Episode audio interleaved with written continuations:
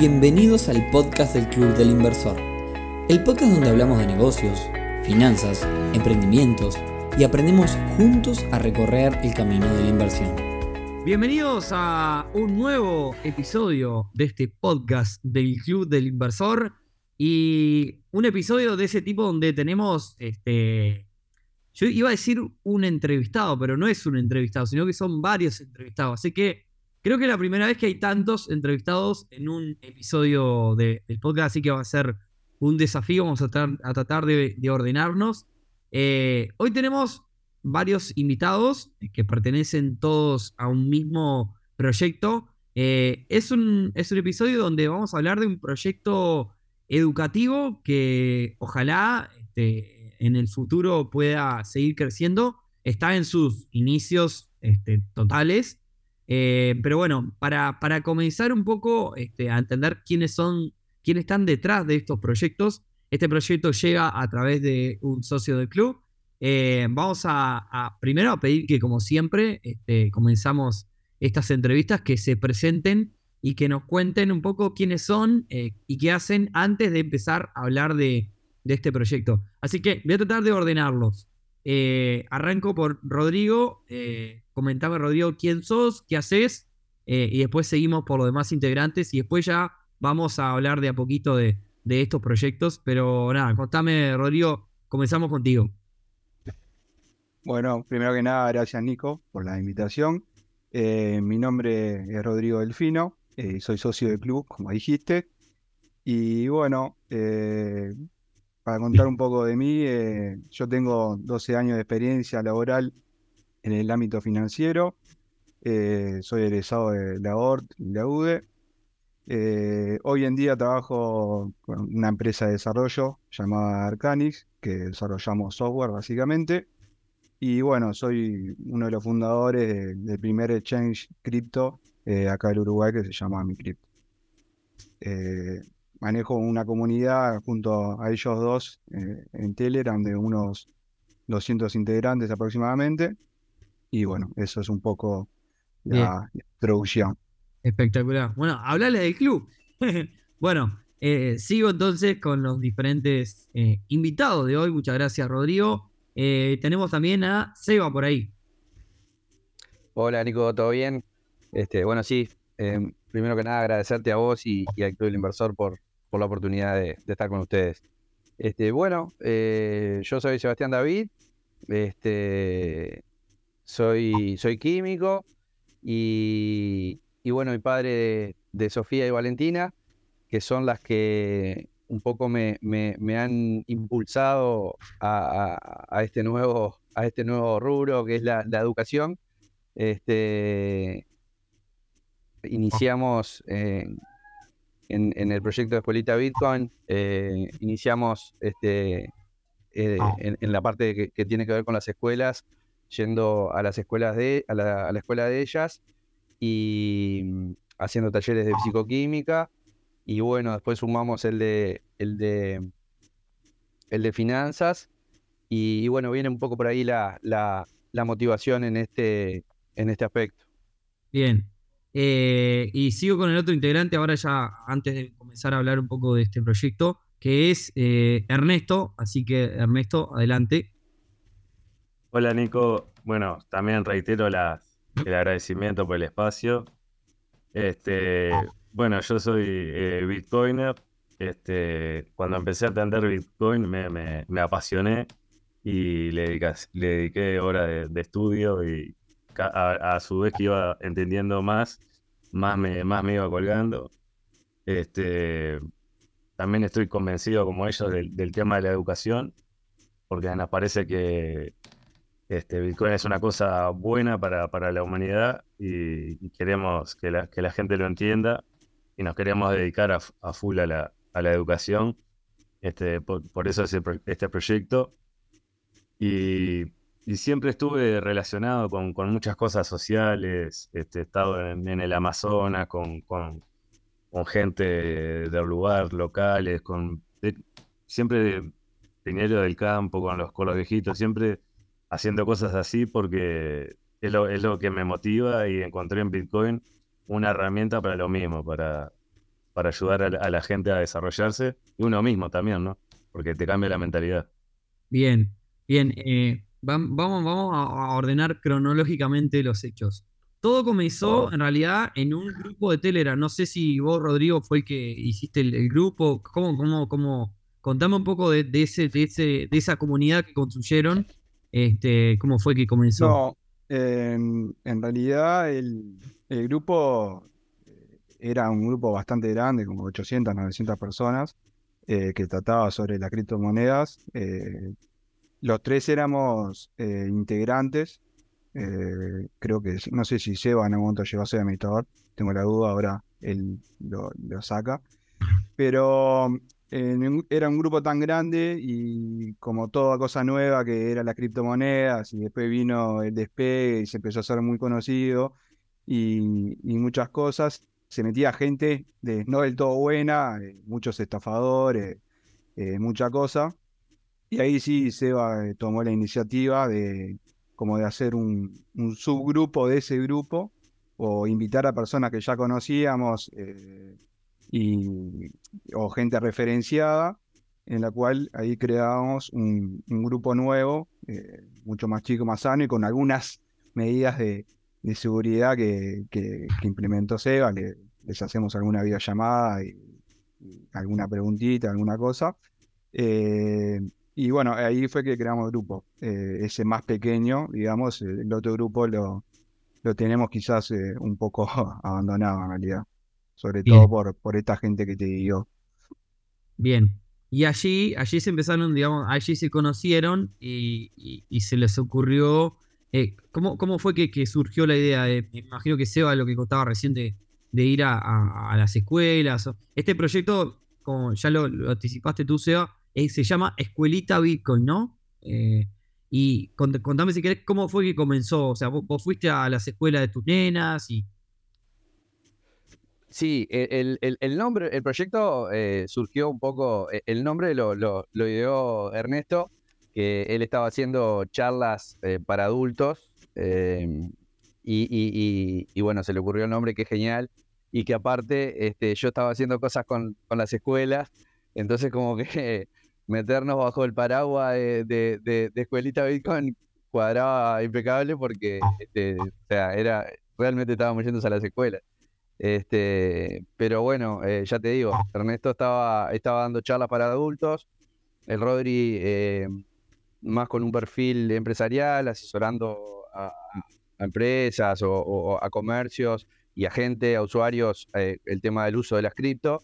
Y bueno, yo estaba con, con el tema de la enseñanza de niños, este, y, así fue que como vimos eh, un complemento natural, digamos, lo vimos como que no- nos complementábamos esas tres patas, este, que cada uno había, había emprendido. Y, bueno, fue así que nos juntamos, los tres motivados por, por- la educación. eh, y bueno, fue así que, surge el proyecto. Bien. eh, me surgen un montón, un montón de, de- preguntas. Eh, arranco. eh, primero, ustedes van a las escuelas a dar charlas de, de- Bitcoin o de, todo esto, ¿no? La, la primera pregunta que me surge, porque nosotros, digamos, como club, digamos, eh, también es, una, es una cosa que, que no- nos gusta difundir, todo, todo esto desde la edad muy temprana, ¿no? Hay, hay como diversas formas de, inculcar lo que es educación financiera a, toda edad. Eh, pero la, primera pregunta que me surge es, eh, a las escuelas, ¿cómo le llegan? ¿Le llegan a través de, de, digamos, de primaria o, llegan a través de algunas maestras o, digamos, en qué calidad, o sea, cómo, cómo es que logran el contacto con las escuelas, si lo hacen a nivel institucional o si lo hacen como eh, una iniciativa de alguna maestra. Contame un poco cómo, cómo es eso, medio que también te lo pregunto pensando en nosotros, ¿no? No, mirá, eh, pri- primero que nada, eh, eh, corregirte, nosotros a los niños en, las escuelas no les, enseñamos particularmente de Bitcoin. Sí se nos, se nombra, nosotros les hacemos un taller este, en el cual tienen que, administrar una huerta, eh, le hacemos una charla introductoria hablando de, qué es el dinero, de por qué tiene valor el dinero, bueno, de lo que es el ahorro, de qué es la, inversión, de que, diferencien lo que es un gasto con, lo que es una inversión.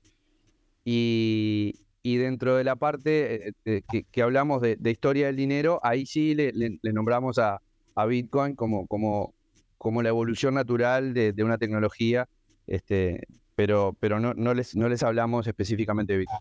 Este, después en el taller, en, el juego que hacemos, en, el taller, que, los hacemos simular como que están administrando una huerta, ahí eh, este, formamos equipos y como que serían un nodo cada equipo y, los niños van tomando decisiones, eh, ya sea que, tengan que comprar eh, tomates o venderlos o, o, las decisiones que vayan tomando las van dejando registradas en lo que sería una, una base de datos distribuida, este, que podría ser una, una, una blockchain descentralizada y van tomando las decisiones en consenso, les explicamos lo que es consenso. Bueno, hay que explicarles un montón de cosas, porque no saben lo que es consenso, no saben lo que es administrar, no saben Ahí, a, un montón de cosas la segunda pregunta que, a la cual yo iba era, podés ser muy bueno explicando, pero, pero sin duda que tenés un desafío enorme explicarle lo que es una blockchain o el Bitcoin a un escolar.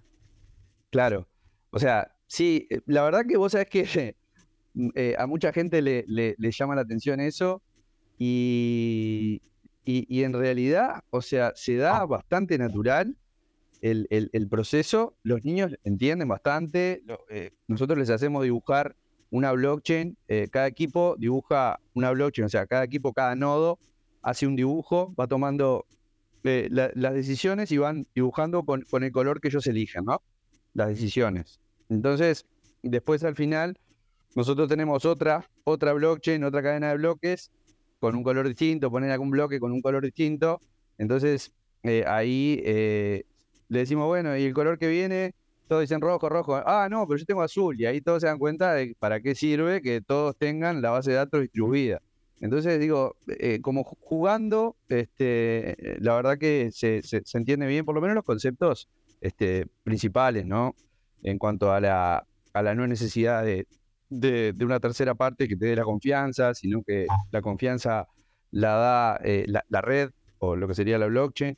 Este, y, y, y, ya te digo, los niños este, lo, lo, lo entienden bien. No, y la, la, pregunta que te hacía anteriormente era ¿cómo, cómo le llegas a la escuela? Ah, sí, bueno, eso a, tra a través de la comisión de padres.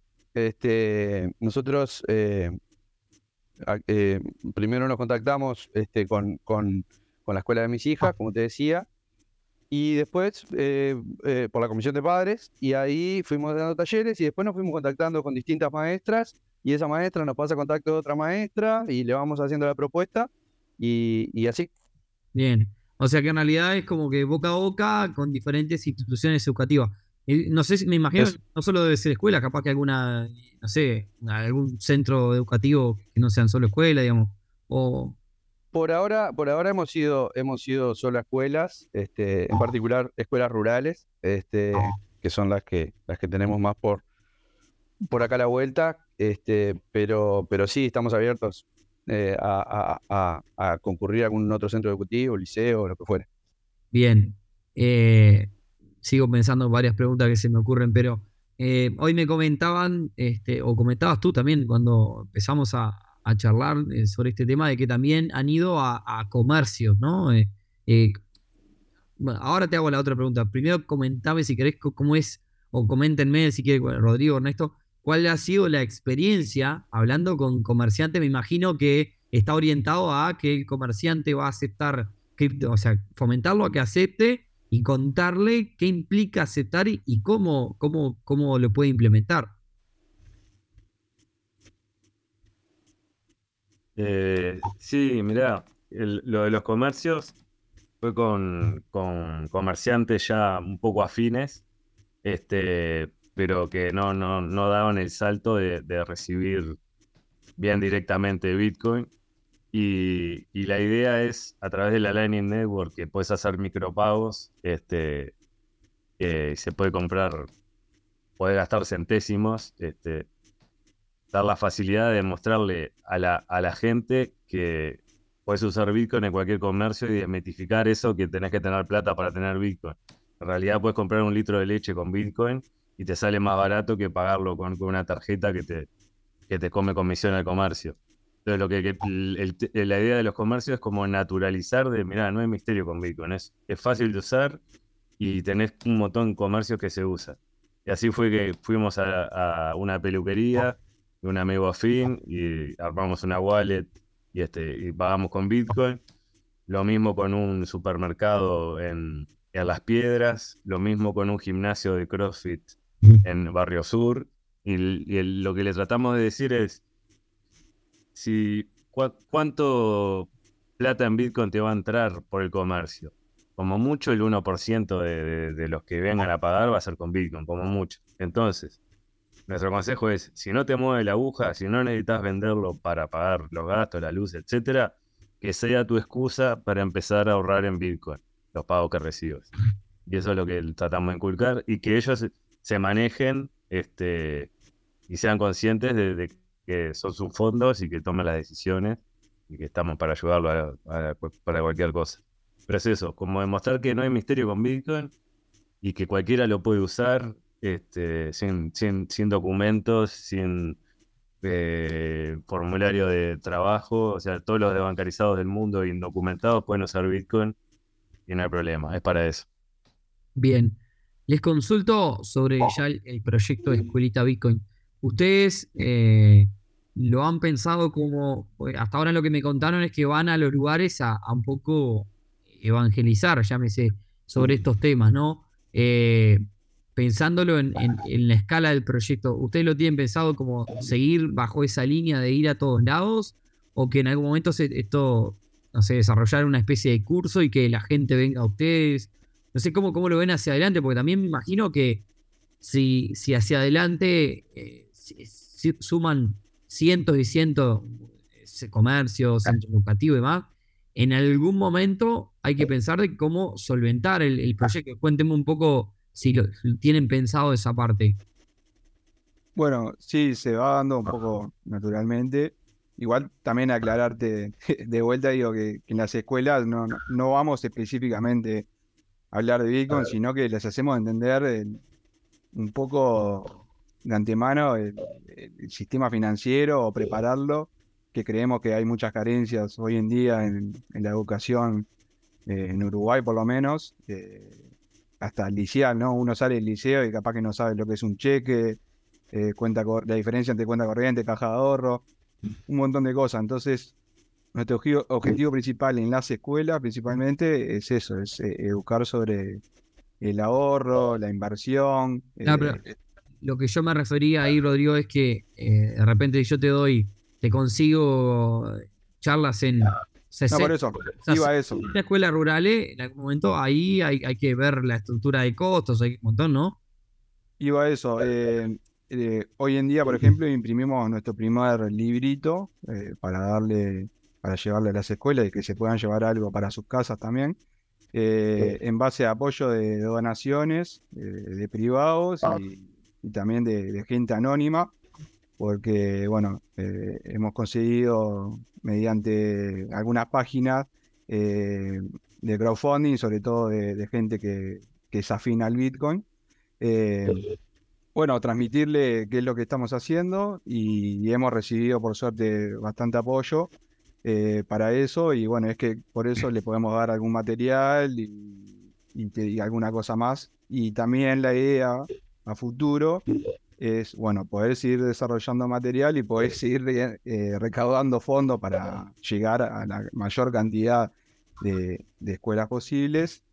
Y tenemos en la vuelta algún, también alguna idea de, realizar algún juego eh, para poder monetizar también de cierta manera y poder seguir eh, llegando a, las distintas escuelas. Digo, no, es con fines de lucro, pero si tenemos que, que solventarlo, pues para poder llegar a lo, más lejos posible y, también a veces eh, alguno tiene que dejar parte de su trabajo o no trabajar para esto, entonces recibir una especie de sueldo de, las personas que estén dando estos talleres y todo son, es uno de los propósitos y los objetivos también. De...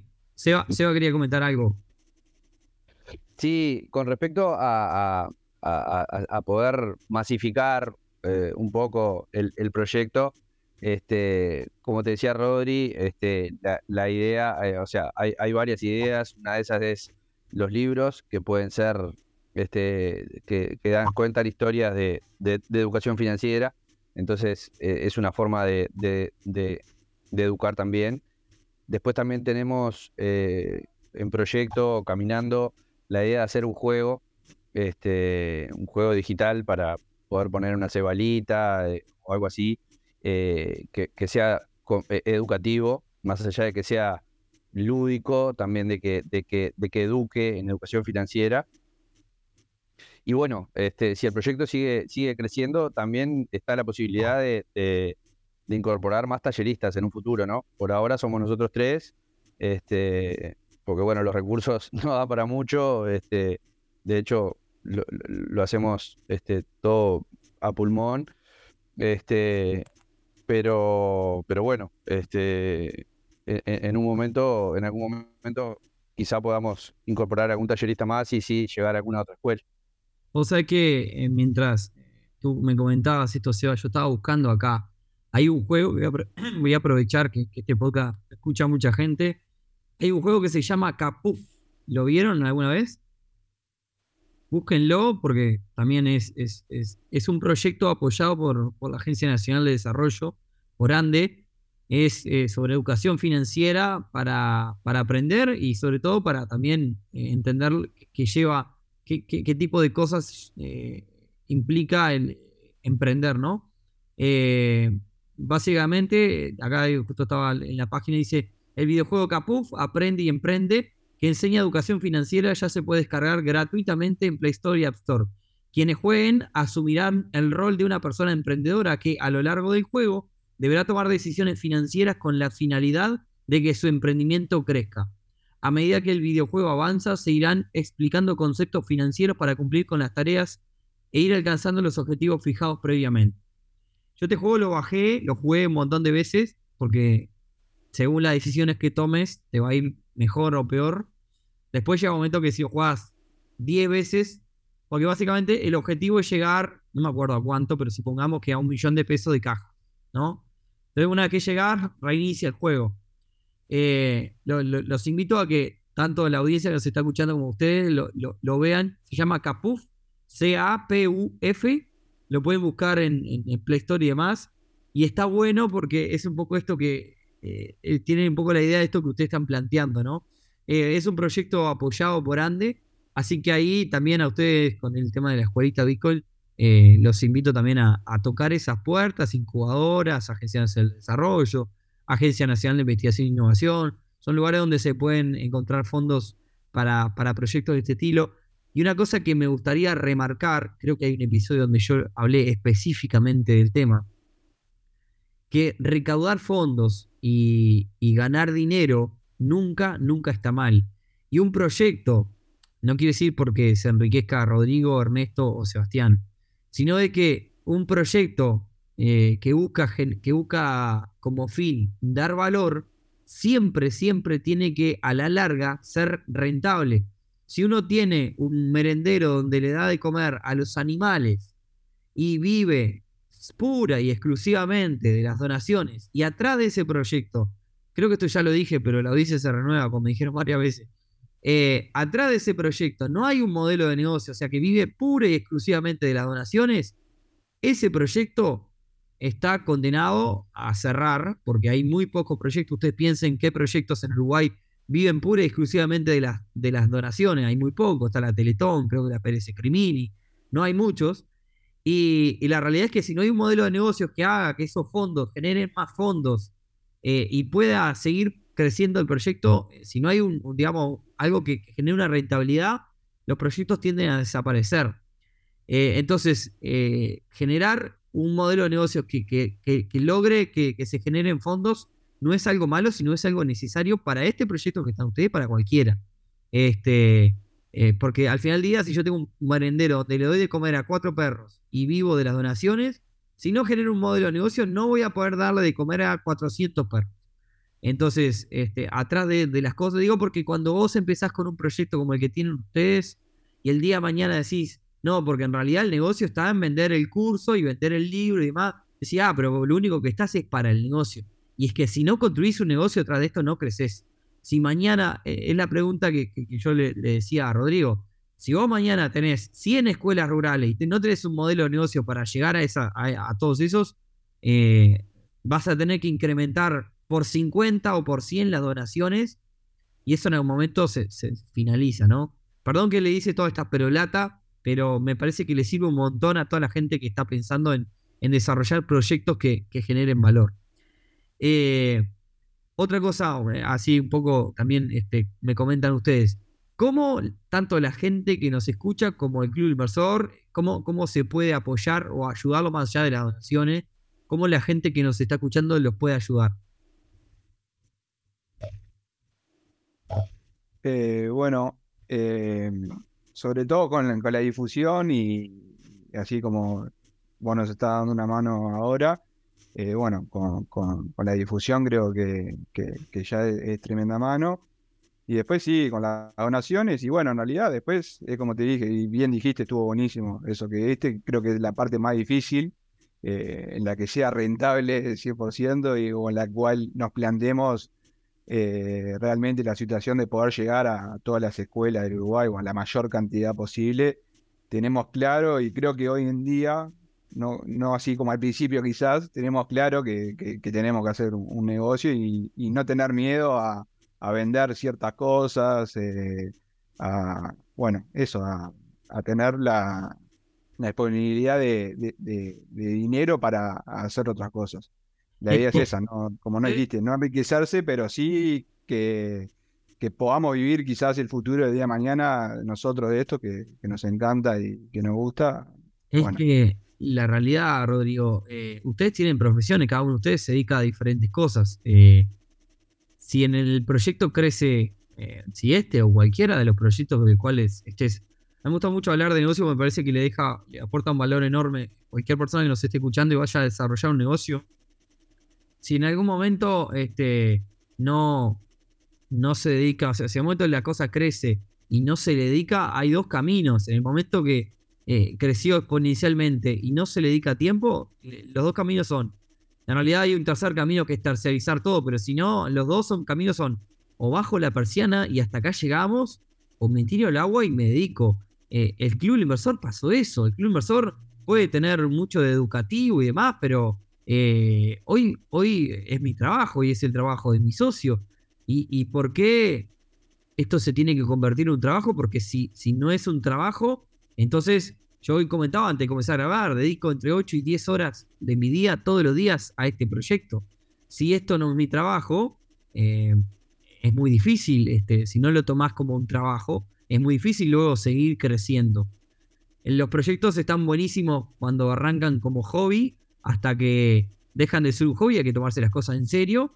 Y ahí, ahí es donde viene el famoso decisión, el quiebre de los dos caminos. Muchos proyectos en ese punto es donde terminan cerrando, este, y otros es donde terminan de despegar.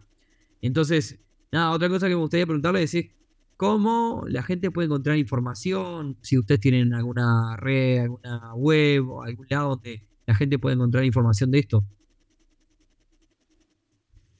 Sí, tenemos un sitio web que es escuelitabitcoin.org. Después tenemos las la redes también en Instagram, Twitter, que es Escuelita Bitcoin.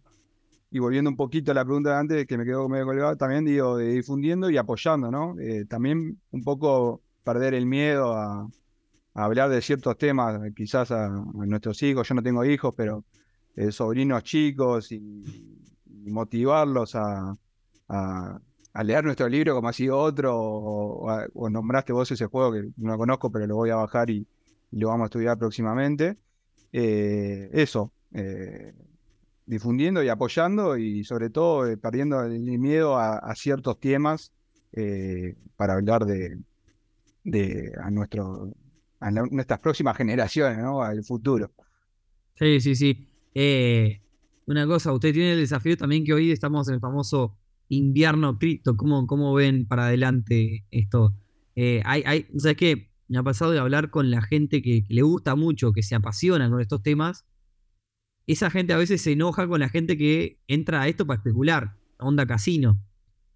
Que no sé si son de ese tipo, ahora me contarán, pero mucha gente de esa la gente que le gusta realmente el fin que tiene las criptomonedas, se enoja con las que entra, con las que entran a este mundo mirándolo como un casino, porque básicamente agarran y entran a especular. Bueno, este, básicamente fulanito invirtió, compró Bitcoin a 20, lo vendió en 80, listo, esto es una timba a, multiplicar. Ahí está levantando la mano Ernesto. te toqué, te toqué, te toqué el corazón, Ernesto. Sí, no, porque por eso mismo, en realidad este bear market eh, para mí es lo mejor que puede pasar porque es donde hay que construir. Porque después en el boom somos todos criptolocos, bitcoiners, sí, estamos todos tirando cohetes.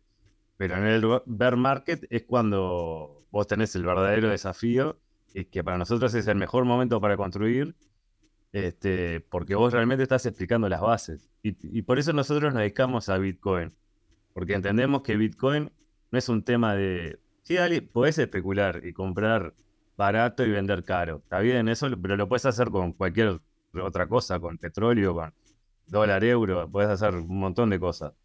Pero lo que nosotros entendemos es que Bitcoin es un sistema monetario disruptivo, nuevo, que da alternativas a la gente para, para ser soberano. Entonces, es eso lo que queremos transmitir. Y que por las características de Bitcoin, que es finito, eh, deflacionario, no se puede confiscar, etcétera, eso va a hacer que naturalmente aumente su valor por sus características. Pero lo importante es la herramienta que te da vos de no tener que depender de los bancos eh, y poder mandar dinero por, por todas las fronteras. Entonces, en realidad, nosotros por eso nos concentramos en Bitcoin. Justo nosotros teníamos un, gran banco que iba a auspiciar este episodio, me parece.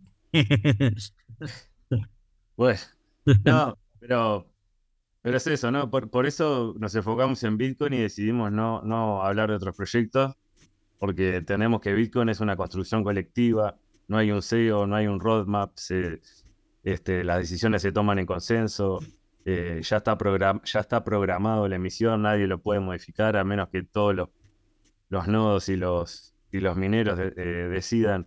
Entonces nosotros somos partícipes, somos actores de Bitcoin. En otros en otros proyectos de criptomonedas, ya hay un roadmap, hay un, equipo y no sabes, te pueden cambiar las reglas de juego en cualquier momento. Entonces, por eso, más allá del valor, o sea, lo que entendemos es que es una tecnología de soberanía para el individuo y como tal nos encanta y, queremos que la gente lo entienda porque nos parece fabuloso y queremos que la gente salga adelante prospere. Bien. Bueno, ¿y cómo, sigue ahora eh, la escuelita? No sé qué planes tienes de, de para adelante, si tiene alguna especie de agenda o algo, o, todavía tenemos que salir a buscar algún centro educativo, digamos, este, eh, nada, cuénteme un poco cuáles, son los planes para, para este año. Bueno, eh, te cuento, tenemos varias, varias escuelas en agenda que vamos tratando de, de, acomodar los tiempos de cada uno para, para irlas mechando. Este, y, después estamos trabajando, eh, lo, que, nos gusta es, es, generar contenido también, entonces este, estamos trabajando en, en, en, otros libros, este, queremos, eh, este libro que, sacamos ahora es un poco de, habla de, de emprender y de nociones financieras básicas, pero queremos eh, sacar un libro que hable un poco más de Bitcoin, como para niños, este, que, explique un poco más Bitcoin. Este, y, a su vez estamos con el, con el juego este, digital que te, comentaba. Este, y bueno, eh, vamos, estamos con, todo eso. Y a su vez sí tratando de, seguir dando charlas y, bueno, buscar asociaciones, trabajar con, gente este, para, para poder colaborar y, y tender redes.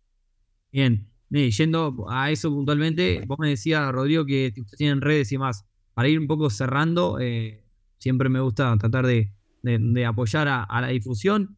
Eh, me decías que tienen Instagram más, si querés, decinos cómo, cómo en Instagram, por ejemplo, cómo te podemos encontrar. Eh, bueno, la página es www.escuelitabitcoin.org y en Instagram es Escuelita Bitcoin. Escuelita Bitcoin. Así, todo una, sin espacio, sin nada. Sí. Bien, genial. Así que Eh, en hay, hay, hay un loguito para que nos identifiquen, digo, hay un loguito de, de un Uruguay con, con, con el logo ahí con bien naranjita. Bien. Y en Twitter lo mismo. Bien. Es Escuelita Bit. Escuelita Bitcoin. Entonces, eh, ahí lo- los pueden encontrar. Nada, eh, Rodrigo, Sebastián, Ernesto, eh, muchísimas gracias por, por, bueno, la participación hoy. Esperemos que este proyecto, ya se me ocurrió el título de este episodio, conociendo un proyecto criptoeducativo. Así que esperemos que este proyecto... ¿No no te, no te gustó, Ernesto?